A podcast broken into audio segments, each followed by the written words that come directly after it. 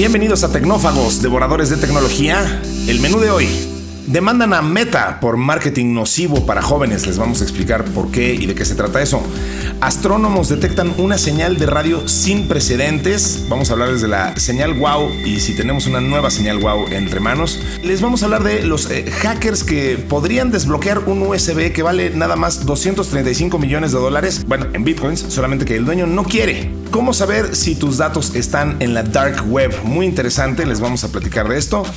¿Y qué pasaría si todos pudiéramos controlar la inteligencia artificial?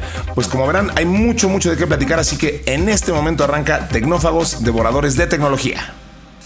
Kio presenta el podcast de Tecnófagos, una mesa de alta especialidad servida para ti en tres tiempos. Acompaña a Ricardo Massa y Bernardo González, dos especialistas en masticar información tecnológica para ti.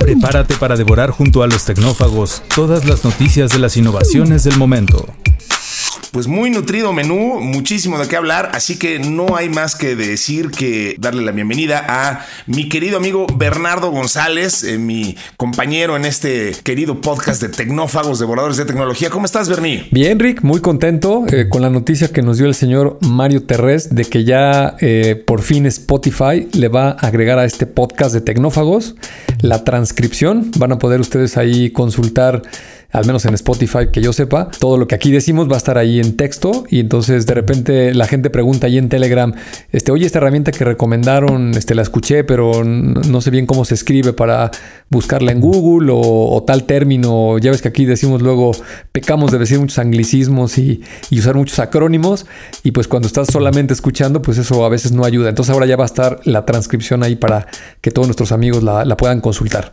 Totalmente. Y un saludo al señor Terrés que siempre está viendo cómo mejora este podcast, además de que evidentemente lo edita. Y hablando del grupo de Telegram, pues sí, justo únense, únanse perdón, a esa conversación. Ahí está, eh, buscan tecnófagos en, en Telegram y ahí estamos Bernie y yo y un montón de gente platicando de cosas bien, bien interesantes. También nos pueden, si gustan, mandarnos un correo a tecnófagos.kio.tech. Y pues, sin más preámbulo, mi querido Bernie, entremos en materia. La entrada de hoy. Una fresca selección con las noticias del momento.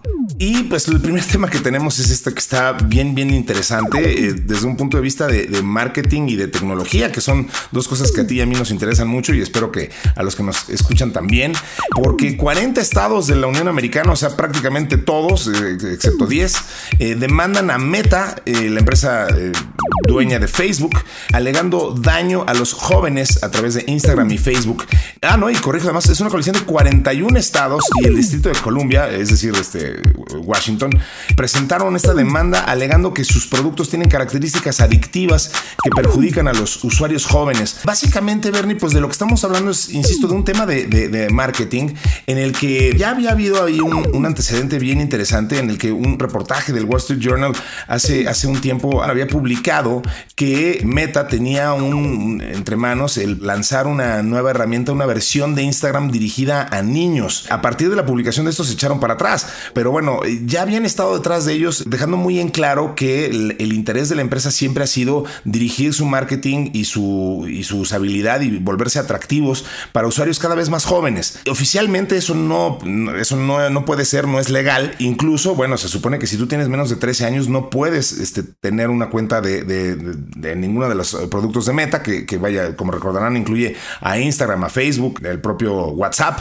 a Messenger de Facebook. Entonces, ¿Ante qué estamos ahora, Bernie? Porque lo que busca esta demanda es obligar a Meta a cambiar las características del producto y bueno, no se llegó primero a un acuerdo, entonces por eso ya eh, llegaron aquí a estas instancias, pero muy interesante porque, insisto, pues eh, estamos ante un, caso de una empresa que claramente trata de, mantenerse relevante con los públicos cada vez más jóvenes y, bueno, pues estamos eh, ante, un, ante un grupo muy nutrido de abogados y gente que le sabe esto que dice eso es ilegal ¿Desde dónde estamos parados en esta perspectiva, mi querido Bernie? Sí, mira, todo este conflicto con estos 41 estados que acabas de mencionar se origina por el anuncio que hizo Meta de que iba a generar una versión de Instagram para menores de 13 años.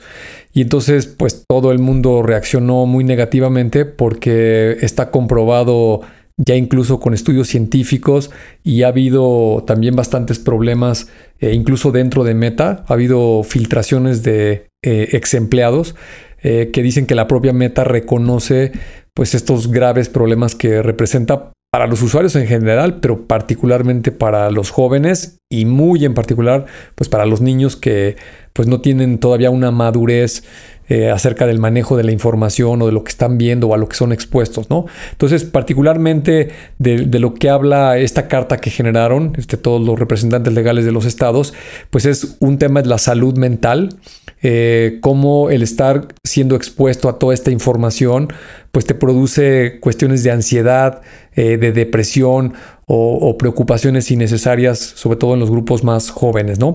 Está el ya multicitado tema de la privacidad de los datos, donde particularmente, pues un menor de edad, pues ni siquiera comprende bien este, lo que es ese concepto y pues ni siquiera se va a dar cuenta de, si le están robando sus datos o los están usando indiscriminadamente, ¿no?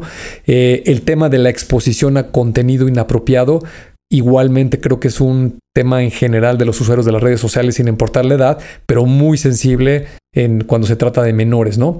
Eh, la adicción a la tecnología, pues la padecemos todos, este, no nada más los más jóvenes. Eh, es una realidad que todos tenemos enfrente de que estas plataformas, pues nos generan eh, ansiedad y adicción a estar pendientes de las notificaciones y de la última noticia y del último tweet y cuál es el trending y si se está hablando a favor o en contra de cualquier tema.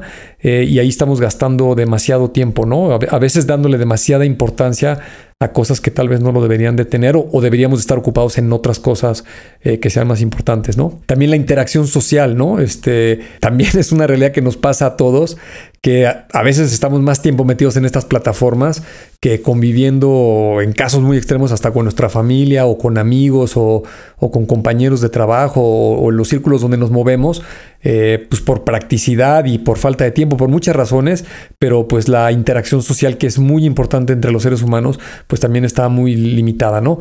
Eh, y finalmente, pues está la explotación y el acoso, que ahí ya son casos mucho más graves, pero pues toda esta lista eh, y muchos otros este, agraviantes que, están mencionando, pues giran en torno al famosísimo tema de, que se deberían de regular eh, con mayor rigor todas estas plataformas de redes sociales y de generación de contenido en favor de los usuarios.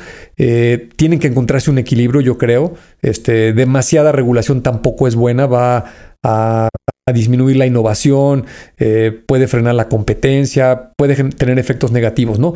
Pero también si lo dejan libre, pues ya vimos lo que ha estado pasando en los últimos años, ¿no? No, no es de algo que nos estemos imaginando que podría salir mal. Aquí en Tecnófagos, este, muchas veces tú nos explicaste del tema este de Cambridge Analytica y de cómo se influyó en las elecciones de los Estados Unidos en 2016 y en 2020, pues de una manera bastante negativa, ¿no? Eh, hemos visto cualquier cantidad de noticias de violaciones de privacidad, cualquier cantidad de noticias alrededor de los famosísimos fake news, eh, el robo de los datos este, privados para eh, usarlos indiscriminadamente como publicidad, ¿no? Entonces, creo que el tema sí es para para que todos hagamos conciencia y, lo que nos toque hacer en cualquier ámbito que, podamos intervenir, pues buscar este equilibrio para que haya una mejor convivencia con todas estas plataformas y sobre todo el uso de este contenido en todos los usuarios y particularmente en los menores de edad. Sí, le vamos a seguir obviamente dando seguimiento a, esta noticia que vaya pasando con esta demanda.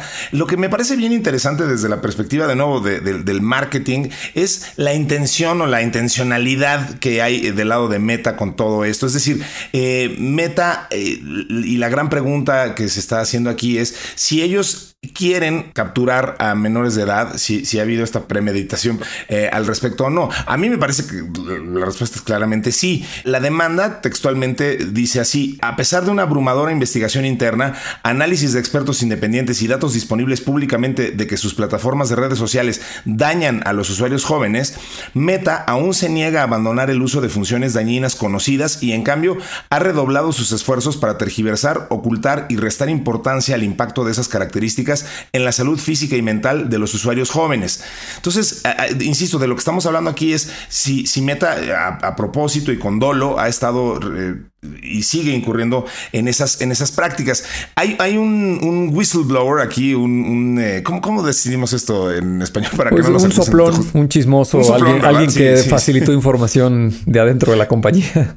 Exactamente. En este caso, una persona llamada Frances Haugen, una ex empleada, que nada más tomó 20 mil capturas de pantalla de registros de investigaciones de la empresa sobre los daños potenciales de sus productos y ha sido una persona clave en esta investigación porque eh, los datos que ha proporcionado esta, esta persona, eh, pues eh, han servido para entender que justo, pues Facebook, Meta, Mark Zuckerberg para abajo, han tenido la intención de justo dirigir estos productos hacia, hacia eso. Entonces, insisto, pues le seguiremos la pista a esto. Muy, muy, muy interesante.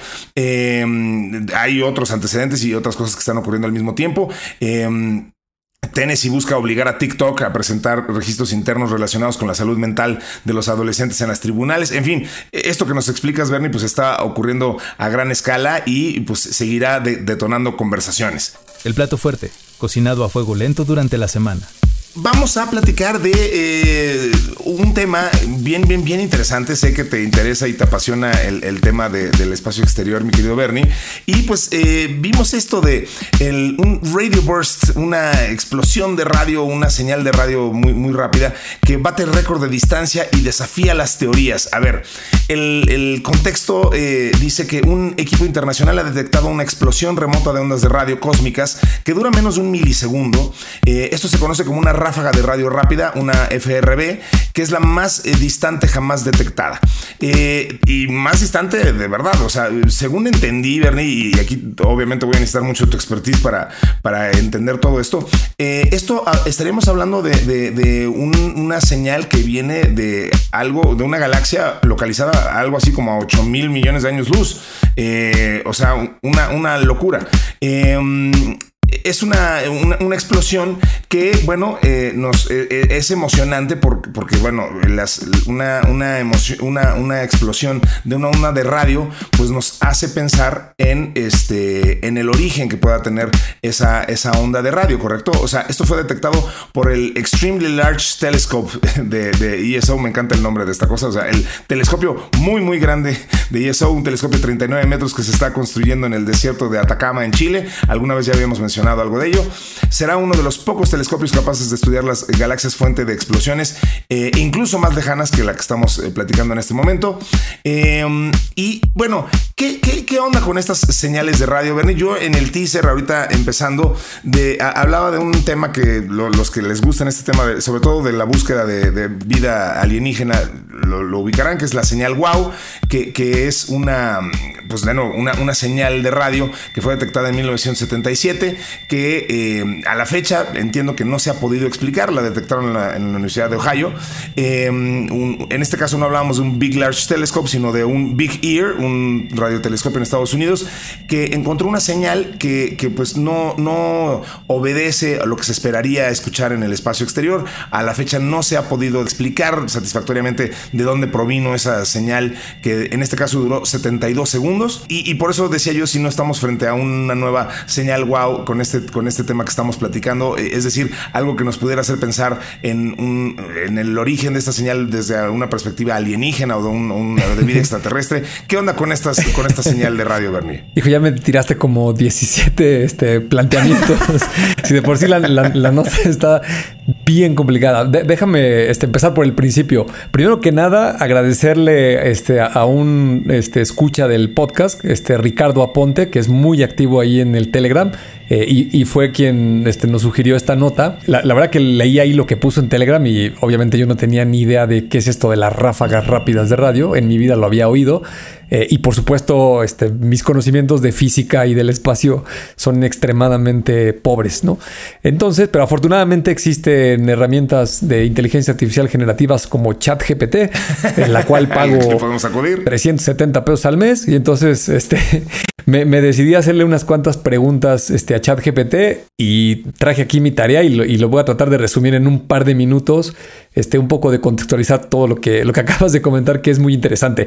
déjame darte un spoiler, este, de todo lo que dijiste, el que venga de una fuente alienígena es lo que menos creo, ¿no? Este, yo particularmente no creo en los extraterrestres. Les voy a echar a perder esa especulación y ahorita les voy a decir por qué.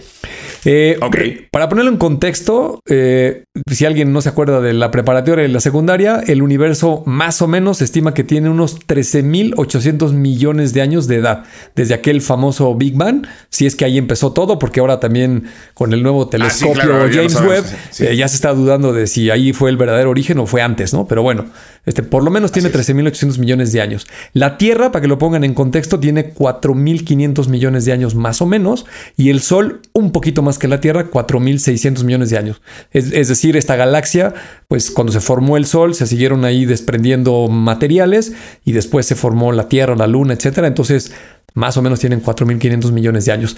Así que esta señal que se captó con estos radiotelescopios en Australia, eh, digo, es muy sofisticado y ya no le quise indagar más, pero vamos a dársela por buena a los astrónomos, de que ellos saben que viene de una galaxia eh, que la luz tardó en llegar a, nosotros, a la Tierra, 8 mil millones de años. Es decir, eh, e, esa explosión o cualquier cosa que haya generado esa ráfaga de electromagnética de radio eh, se generó este, más del doble de la antigüedad de la Tierra, ¿no? Correcto. ¿Y, por qué son tan relevantes estas ráfagas de radio? Porque generan demasiada energía en un momento muy breve de tiempo. Y aquí es donde las cosas se empiezan a complicar porque nuestro cerebro pues no, no entiende de estas dimensiones, ¿no? Lo que dice la nota es, y también lo validé con ChatGPT, es de que la energía que generó ese fenómeno en esa galaxia que está a 8 mil millones de distancia, eh, en un milisegundo generó el equivalente a lo que nuestro Sol genera en 30 años, ¿no? Es una verdadera locura lo, lo, que eso se refiere, ¿no? Eh, y entonces, pues me puse a hacerle algunas preguntas a ChatGPT y creo que lo que más nos puede ayudar a entender a qué se refieren estos fenómenos, eh, igual el spoiler este, es de que no sabemos, esa es la realidad, porque lo que entendemos del universo es demasiado poco. Eh, yo varias veces he escuchado hablar de estas dos este, frases que se llaman energía oscura y materia oscura. Pero así como es un hombre de oscuro, este, pues creo que nadie entiende nada a menos de que. Eh, así, así de pobres en el, entendimiento que tenemos de ambas, claro. Exactamente. Entonces, mira, aquí traigo mi acordeón eh, y se supone que la materia oscura eh, es una materia que no interactúa con las fuerzas electromagnéticas, lo que significa que no emite, ni absorbe, ni refleja ningún tipo de radiación electromagnética. Es algo así como una materia que se sabe que ahí está, pero es invisible y, no se puede medir porque pues, no interactúa con ninguna de las fuerzas que, conocemos en la física. Constituye, constituye como el 80% o el 90% del eh, universo, una locura así, ¿no? La, materia oscura no es tanto, es 27%, pero pues es un ah. porcentaje muy importante. Pero el segundo componente, a lo mejor lo estás confundiendo con este, es la famosísima energía oscura. La energía, energía oscura, palabras de ChatGPT, dice, esa es aún más misteriosa, porque es una forma de energía que llena todo el espacio, representa más o menos el 68% del universo. Eh, y a diferencia de las fuerzas gravitacionales normales que atraen a la materia entre sí, esta energía parece tener un efecto repulsivo. ¿no? Esta hace que las cosas se alejen. ¿no? En vez de la, gravedad las atrae hacia, hacia, su materia. Por eso los planetas giran, por ejemplo, alrededor del Sol por la fuerza gravitacional. Pero en el caso de la energía oscura, lo que hace es que lo expulsa, lo repele. Eso está. Lo que explicaría que el universo se está expandiendo, eh, ¿no? La famosa. Este, este, este fenómeno que nos. Eh, eh, tanto nos perturba. Exacto. Entonces, mira, aquí viene el cierre fantástico. si el 68% de la energía que hay en el universo es una energía que no conocemos, ni podemos ver, ni entendemos, y el 27% de la materia oscura pues tampoco la vemos y se comporta de una manera que no entendemos, pues ahí tienes el 95% a números redondeados, ¿no? Eso quiere decir que el restante 5% es la energía que sí entendemos, este, la energía que se quema este, con en el sol, el hidrógeno, este, los combustibles que quemamos aquí en la Tierra, este, los objetos que podemos ver y tocar este, y las fuerzas que podemos ver y entender y estudiar solo representan el 5%. Eso, quiere decir que el 95% del universo aún no lo entendemos. Entonces, esta señal wow que tú mencionas, pues yo lo que me imagino es como si hace 800 eh, años alguien ve un trueno, una luz en el cielo y pues se imagina que es este un dios que se acaba de enojar o este o cuando ve un eclipse este, cree que se está peleando la luna con el sol y ese tipo de cosas, este, lleva a la imaginación del ser humano, ¿no? Yo, yo creo que nos falta muchísimo, muchísimo a los seres humanos este, para entender este, cómo está conformado el, universo, cómo se comporta la materia. Eh, y pues no me queda nada más que quedarme bastante emocionado y expectante de, todos estos eh, avances científicos que seguramente aparecerán en el futuro, donde poco a poco vayamos entendiendo más cosas y seguramente un día entenderemos de dónde venía esa famosísima señal wow y estas famosísimas ráfagas de radio y para qué sirve, ¿no? Sabremos por qué, por qué la, aceleración, digo, por qué la expansión del universo está acelerando, otro fenómeno que tampoco entendemos. En fin, ya, ya nos echamos aquí todo un PhD de astrofísica, este, eh, cosa que nos apasiona y que seguiremos ahondando en ello, por supuesto, porque además, bueno, pues de eso se trata esto, de, ir indagando. La tecnología nos permite justo, ahorita Bernie echó mano de ChatGPT, eh, nos permite acercarnos a este tipo de tópicos fascinantes y pues qué mejor que entender que lo que no entendemos y saber y saber y saber que no sabemos.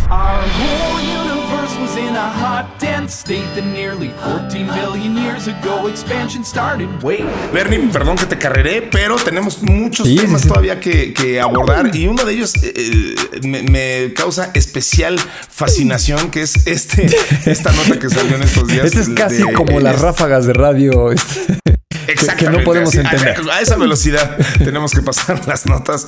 Que es este, este tema de esta Iron Key que se ha vuelto súper célebre. Eh, ya, ya tiene un rato esto. A ver, eh, la historia para el que no la conozca, muy, muy, muy simple y, muy. Tiene una gran dosis de, sarcasmo e ironía esta historia. Eh, básicamente, una persona un día depositó una cantidad de bitcoins en, en una en un USB, un USB particular que, es de un tipo de los llamados Iron Keys que están programados para borrarse si alguien ingresa de forma equivocada eh, los códigos este, 10 veces. Esta persona pues pierde todos los otros accesos a, eso y, y, pierde pues por lo tanto los códigos y entonces no tiene ya forma de accesar a esta, a esta información. Pasan los años y los bitcoins almacenados en esta Iron Key, pues en algún momento determinado llegaron a valer algo así como 500 eh, millones de dólares. Hoy ya el bitcoin se ha devaluado un poquito, pero siguen valiendo 235 millones de dólares. y pues no hay forma de accesar a esa Iron Key. Em, esta persona ya se ha quemado 8 de los 10 intentos que tenía para, para accesar este, el, Iron Key y pues la promesa es esa, o sea, la promesa de la empresa es esa, si a las 10 veces no le atinas, se borran por completo eh, los contenidos de eso. Y entonces, ahora, ¿qué está pasando? Una empresa anuncia con, con gran este, rimbombancia que ellos son capaces de descifrar una Iron Key. No dicen exactamente cómo, por razones muy obvias, no, no, no revelan su modus operandi, pero, pero el, la historia que, yo la leí en, Fast Company eh, empieza con el reportero les envía una Iron Key, no esta de la que estamos hablando, sino otra normal, eh, y, les, y les dice, a ver, pues este, yo ya la programé, yo le puse una serie de, de, passwords, necesitas un, un número determinado de de palabras para este, desbloquearla, eh, pues hackeenla y ábranla. Y entonces este, se la devolvieron un día después, al, día siguiente, efectivamente le dijeron, estos son los, este, las palabras con las que se desbloquea tu Iron Key. Y efectivamente. Entonces, este, pero lo interesante de esto, mi querido Bernie, y aquí es en donde te pido que, nos eh, ayudes a entender más de esta historia, es que el dueño de esta Iron Key, el, dueño legal de esos 530, digo, perdón, 235 millones de dólares en bitcoins, no quiere darle esta Iron Key a estos, a estos muchachones porque este, porque aparentemente ya tiene comprometida esa información con otras personas eh, y, bueno, no quiere de momento este, moverle más porque, insisto, ya nada más le quedan dos intentos. Entonces, pues está de telenovela esta historia eh, y, bueno, pues eh, está, está muy, muy interesante el, pensar que se pudiera perder el, acceso y la información y esos, esos 7 mil bitcoins que están, que están ahí guardados desde 2011. Híjole, esto da para hacer un guion de una película. Este, no, no, no sabes, no sabes cómo me divierto este, con estas notas porque cuando, las empiezo a leer, digo, yo no sabía que existía esto del, del, Iron Key, que estaba perdido y de este señor de Suiza que trabaja en San Francisco y, y le vas indagando, me, me siento como, este, no sé si periodista o investigador privado, pero de verdad que, que da para hacer una, una, película, ¿no? Un poco complementando lo, que dices y, por el aspecto técnico, eh, simplemente me gustaría eh, referir algunos conceptos que son muy importantes para entender este trasfondo, ¿no? Eh, la mayoría de las personas que han comprado alguna vez un Bitcoin la gran mayoría utiliza un wallet de software y por lo general lo hace con un tercero. Este, una empresa en México, por ejemplo, Bitso es, muy famosa, este, alrededor del mundo hay otras, eh, y es, digamos, el equivalente como a un banco, una empresa financiera que te hace la vida fácil para guardar la famosísima llave privada y la llave pública con la cual podría cualquier persona tener acceso a estos bitcoins. Pero hay otro concepto de, billeteras o wallets en inglés que se llaman frías o, cold wallets, ¿vale? Eh, Correcto. Eh, el, protocolo, porque Bitcoin es un protocolo eh, que tiene una definición que corre sobre una blockchain. una de sus grandes fortalezas es que es tan simple y tan sólido que por ejemplo la famosísima llave privada la puedes guardar en un papel este, o en una memory stick como en este caso y no necesariamente tendría que estar en internet donde la pudiera acceder algún hacker. Entonces la historia corta de este señor es que por ahí del año 2011 eh, estaba trabajando haciendo unos videos y le debían un dinero y esa persona le pagó con 7002 bitcoins. Este era, era unos centavos de dólar lo que valía cada bitcoin en aquel momento. Este señor entiendo que es un ingeniero, eh, se ve que es bastante letrado en todos estos temas muy técnicos y lo que dice él es que guardó eh, las llaves de estos bitcoins en, este, eh, lo, consulté en Google y físicamente es como un memory stick, estos que ya casi no usamos, es un poquito más grande porque lo, tienes que sacar de su funda y cuando lo sacas, eh, aunque tiene la forma rectangular clásica de los memory sticks, tiene unos botoncitos del 0 al 9, como si fuera un token de estos que tenían antes los bancos, con los que accedíamos a nuestras cuentas. Eh, y ahí es donde viene el tema este de los famosos 10 intentos que puedes tener eh, solamente con, tu memory stick directamente para poder acceder a la memoria, ¿no? Entonces, este señor guardó las llaves, los passwords, en dos eh, otros dos dispositivos externos, discos duros o memory sticks, y en un papel, ¿vale? O sea, lo, lo guardó por triplicado. Un día por error borró los, los discos duros o el otro memory stick y solo se quedó con el papel. Y más adelante perdió el papel, ¿no? Perdió el papel.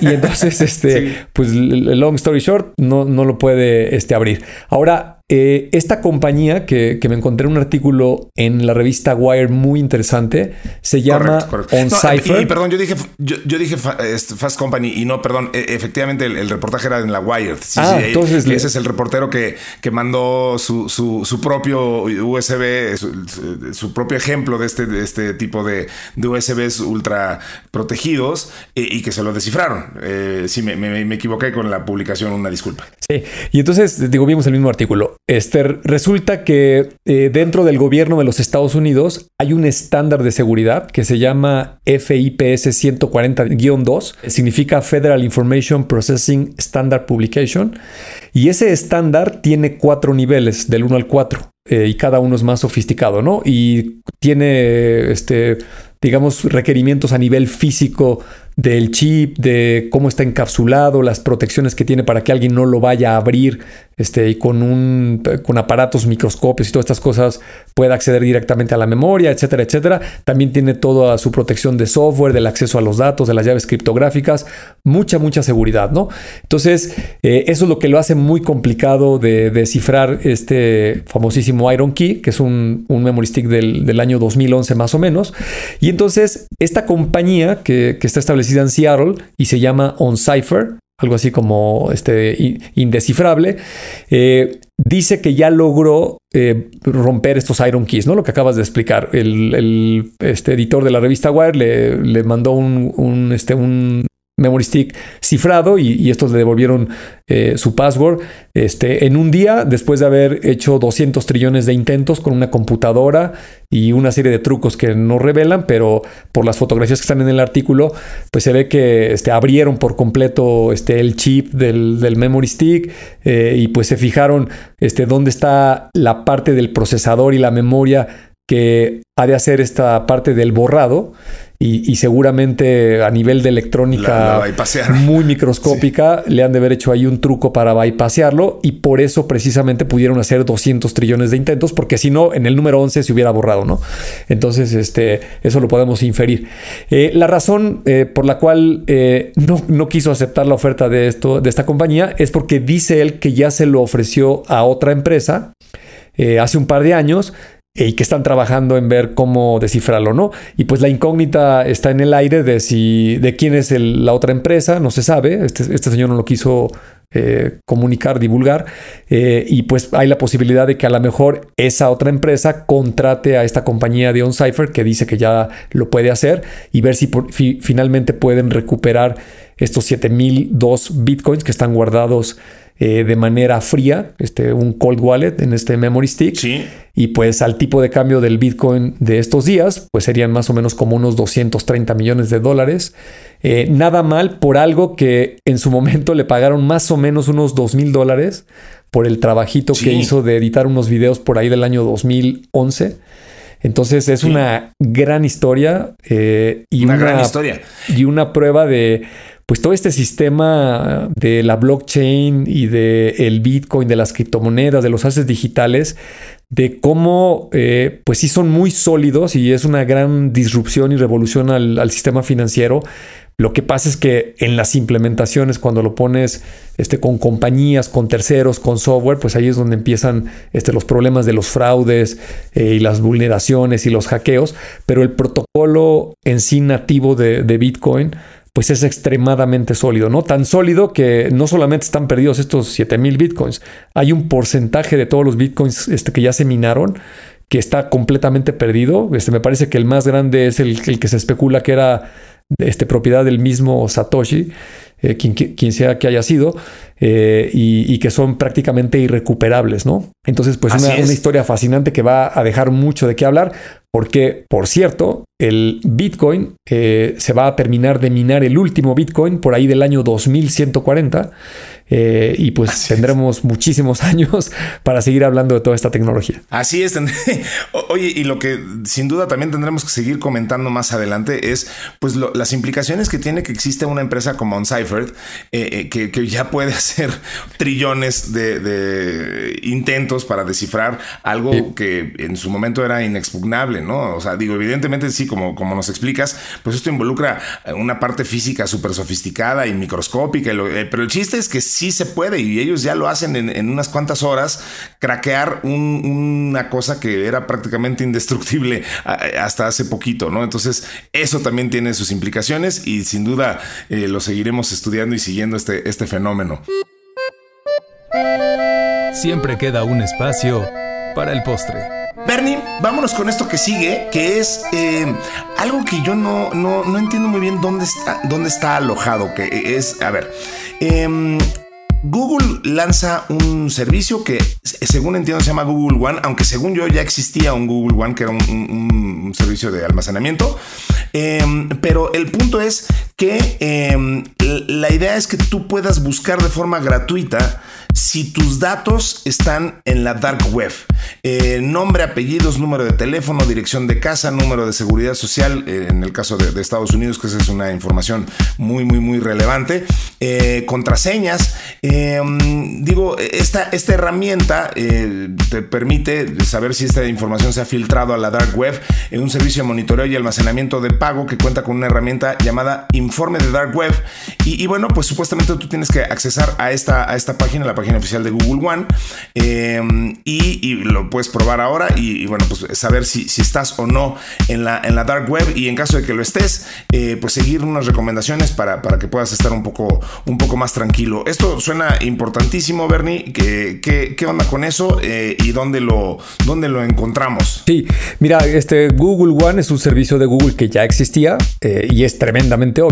Este, los amigos de Apple tienen uno que se llama Apple One eh, y es básicamente su servicio de almacenamiento en la nube que se llama iCloud y aquí es exactamente lo mismo. ¿no? De hecho yo descubrí o, más bien recordé que estaba suscrito no, tanto por el nombre de Google One, sino porque yo tengo mi cuenta personal de correo es un Gmail. Eh, y, en algún momento en el tiempo eh, tuve que extender la capacidad del buzón y, la, y, el almacenamiento mínimo que te vende Google es de 100 gigas y cuesta 2 dólares al mes. Yo estoy suscrito a ese servicio desde hace varios años y, va desde los 100 gigas hasta los 20 teras.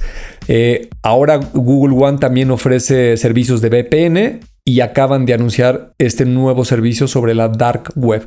¿Cómo funciona? Eh, a través de un tercero, que seguramente es una empresa que se dedica a recopilar información pues, de todo lo que se está publicando en la dark web, de sitios que se han hackeado, este, robos de bases de datos, la venta de toda esta información eh, y han creado pues como un índice eh, para que ahí sepas este, qué correos están expuestos y qué tipo de información es la que se ha vulnerado, ¿no?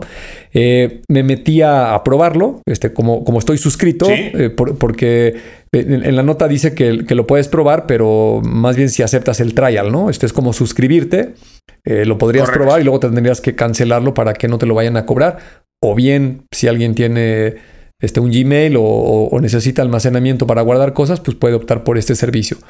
Eh, lo sorprendente es que mi cuenta de correo personal de Gmail aparece hackeada en 35 sitios en la dark web, ¿no? Este, en sitios eh, tan populares como Twitter, eh, Laura X, LinkedIn, Adobe, Canva, Kickstarter, Tumblr, Animoto, Deezer y una lista este, más larga, ¿no? Entonces, ¿Qué quiere decir eso? Pues que los datos que yo ingresé en cada uno de estos servicios en su momento, eh, cuando esas compañías les robaron la base de datos, pues ahí se fueron mis datos, ¿no? Entonces, efectivamente lo que mencionaste, ¿no? Para, para hacer la búsqueda de, si apareces en la dark web, tienes que proporcionar algunos datos básicos, como es obviamente tu correo, eh, tu nombre completo, eh, te sugieren que pongas tu dirección y, y, tu número telefónico, ¿no? Porque Generalmente esos son los datos más sensibles. Bueno, en el caso de Estados Unidos, lo mencionaste, el, número de seguridad social allá es extremadamente eh, popular y lo usan para registrarte en casi todo. Entonces, con eso se hacen las búsquedas, ¿no? Entonces, aquí la recomendación, eh, evidentemente, a, la gente que nos escucha es si vale la pena que por lo menos este, se suscriban con el trial, hagan esta búsqueda o busquen un servicio equivalente y, y pues darnos cuenta de en, qué plataformas donde hemos puesto nuestra información han sido vulnerados pues de entrada para ir a cambiar la contraseña, si se puede activar un servicio de doble autenticación en ese servicio, hacerlo. Por ejemplo, yo muchos de los que me encontré son sitios que alguna vez me di de alta pues para ver de qué se trataba y jamás he usado absolutamente nada, ¿no? Entonces, pues ahí la recomendación es mejor borra tu cuenta de esos sitios, ¿no? Y la última, eh, al menos eh, ya lo mencionamos aquí en, un programa de, tecnófagos, la implementación del famoso passkey es altamente recomendable. Eh, Google ya la liberó. Entonces, digamos que lo que es imperdonable es que solo tengas usuario y password. Deberías al menos tener doble factor de autenticación. Y ya si, si eres un poco más, eh, digamos, concienzudo con tu información y, te preocupa lo que manejas en Internet, pues la, la recomendación claramente es pasarte al famosísimo passkey o en el caso de Apple, pues el, Cloud Chain que también tienen. Y pues vamos a ir viendo cómo cada vez más eh, las grandes plataformas van a ir migrando a este tipo de seguridad que es mucho más robusta que la simple del usuario y el password. Totalmente. Sí, sí, sí. Súper, súper, súper importante este, ir, cerrando cada vez más eh, este tipo de grietas que por el otro lado pues se abren por todos lados. Qué barbaridad. Pero bueno, pues sí, sí, sí, sí. No hay más que seguir eh, teniendo este tipo de recomendaciones, atendiéndolas y, y ni modo, mi querido Bernie, pues este, a, seguir cuidándonos. ¿Qué, te digo? ¿Qué te digo? ¿Algo de la cafetería? Aquí tienen una dosis cargada de inteligencia artificial. Bueno, vamos a cerrar con nuestra gustada sección de algo de la cafetería, o sea, vamos a hablar de inteligencia artificial. Em, que eh, algo también súper, súper interesante, que, también ya le hemos estado dando mucho seguimiento, que es el tema de la regulación de la inteligencia artificial. Em, ha habido posturas a favor y en contra. Aquí mismo hemos este, platicado de, nuestras posturas personales, si esto se puede o se debe de regular. Pero bueno, hablando de la información y las noticias, eh, hay un, experimento de, parte de Anthropic, los, los creadores de Cloud, eh, de Cloudy, el, chatbot, em, que llaman IA eh, constitucional colectiva que se basa en, en pues vayan, básicamente en crear una constitución eh, sobre la inteligencia artificial. Eh, ellos han presentado esta iniciativa en, Silicon Valley y entre distintas instituciones y, y, vaya, entre un panel dijeron que, quedaron de acuerdo con dos cosas. Uno es que la inteligencia artificial no debe de ser peligrosa ni odiosa y que la IA siempre debe decir la verdad. Em, entonces, eh, ante lo que estamos, Bernie, es un nuevo intento de eh, crear las bases, de tender la camita para regular eh, la, inteligencia artificial. En este caso, bajo una perspectiva muchísimo más colectiva, me parece, pensando en que esto bueno, esto fue basado en, un experimento con alrededor de mil usuarios. En fin, ¿qué opinas de este, de este nuevo intento por regular la, inteligencia artificial? En este caso, con este, este modelo que nos presentan nuestros amigos de Anthropic.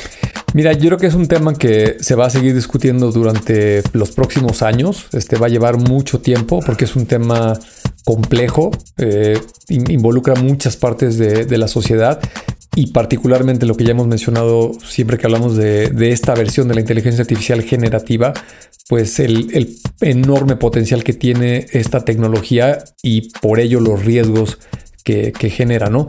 Entonces lo, que yo pienso es que eh, quieras o no, eh, los gobiernos, los estados van a tener que promulgarse por algún tipo de regulación, no la pueden dejar pasar, eh, tienen que, que dictar cuáles son las reglas por lo menos mínimas para que esto no se vaya a salir de las manos y sobre todo con las grandes tecnológicas.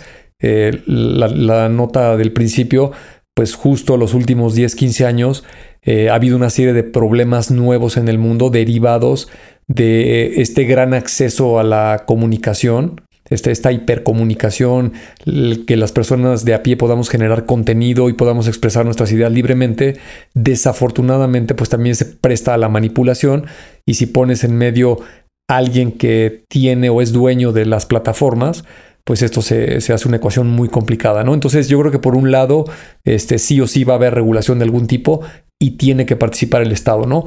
Por, el, por la otra parte, pues este fenómeno de la tecnología eh, es una realidad en, la sociedad este, moderna de los últimos 300 años de una manera muy importante y sobre todo muy ligada al desarrollo económico de toda la sociedad en todos los aspectos. Sí. Entonces, el que haya empresas que van a, digamos, acumular el poder, o el conocimiento o las herramientas, pues va a ser muy difícil de que, de, que sea de otra manera, ¿no? Entonces, ¿qué, tiene que haber en ese sentido? Pues también una conciencia entre estas compañías y creo que más o menos están tratando de poner de acuerdo. Ejemplo, esta Anthropic, eh, que es una empresa de 2017, eh, que por cierto ya levantó como 5 mil millones de dólares y, es por ahí el tercer o cuarto jugador eh, en estas este, inteligencias artificiales generativas. Me refiero, por un lado está ChatGPT, por el otro lado está BART de Google, eh, está por acá este Cloud de Anthropic. Eh, y luego muchas otras, ¿no?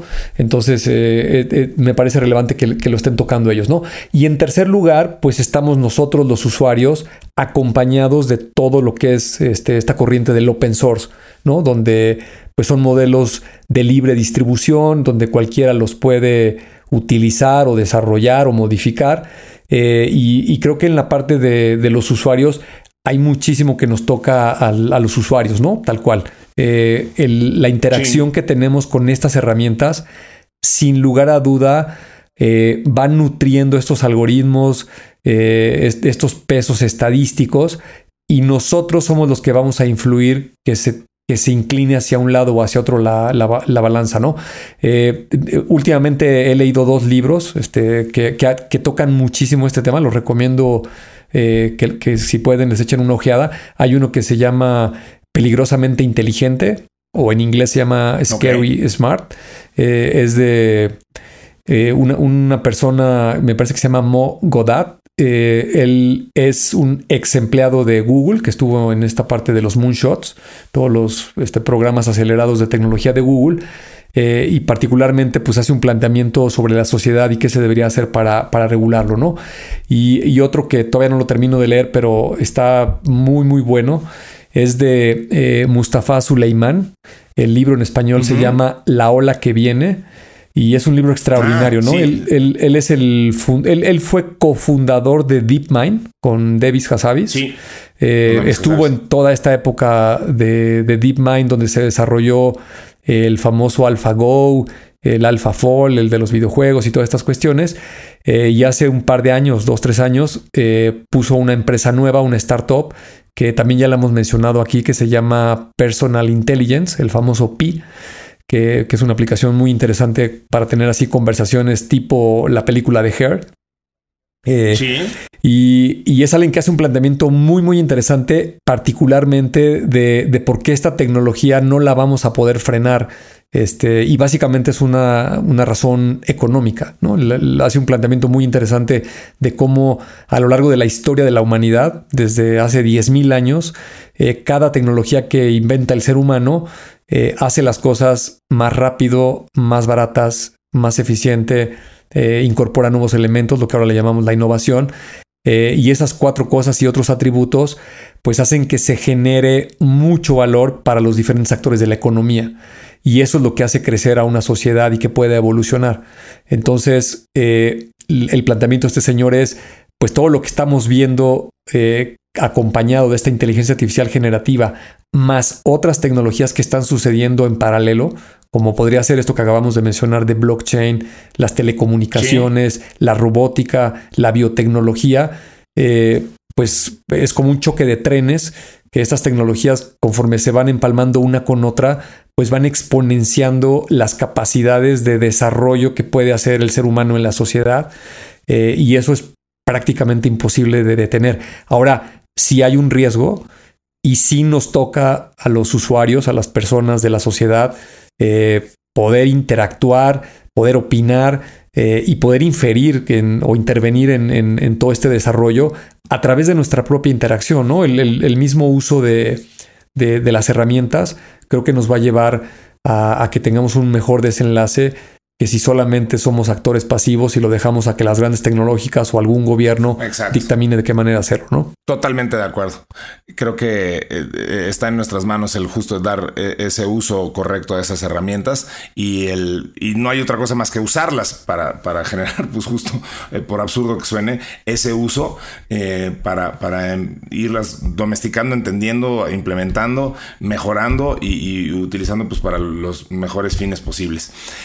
Em, Bernie, pues hoy pasamos de la astrofísica a la inteligencia artificial, domamos todos los temas, qué barbaridad.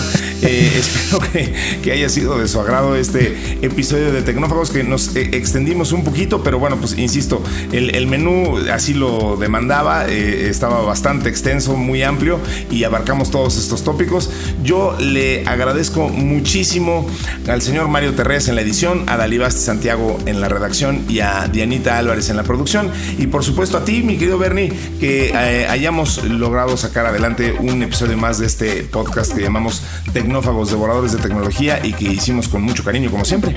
Así es, y pues recordarle a nuestros amigos de Telegram, una comunidad que cada día la veo más activa y más participativa, ahí subiendo notas, comentarios. Eh, el otro día una persona de España, no sé si lo, lo, viste ahí en el grupo. Sí, cómo no. Buenos días amigos de Tecnófagos, saludos de aquí de España. Mi nombre es Juanma y bueno, llevo meses ahí escuchándos, me gusta bastante vuestro programa, lo sigo muy de cerca. Le mandamos un saludo, este, nos dijo, oye, iba manejando y me detuve y, este, nos mandó ahí un mensaje muy interesante con la nota que dimos de Israel.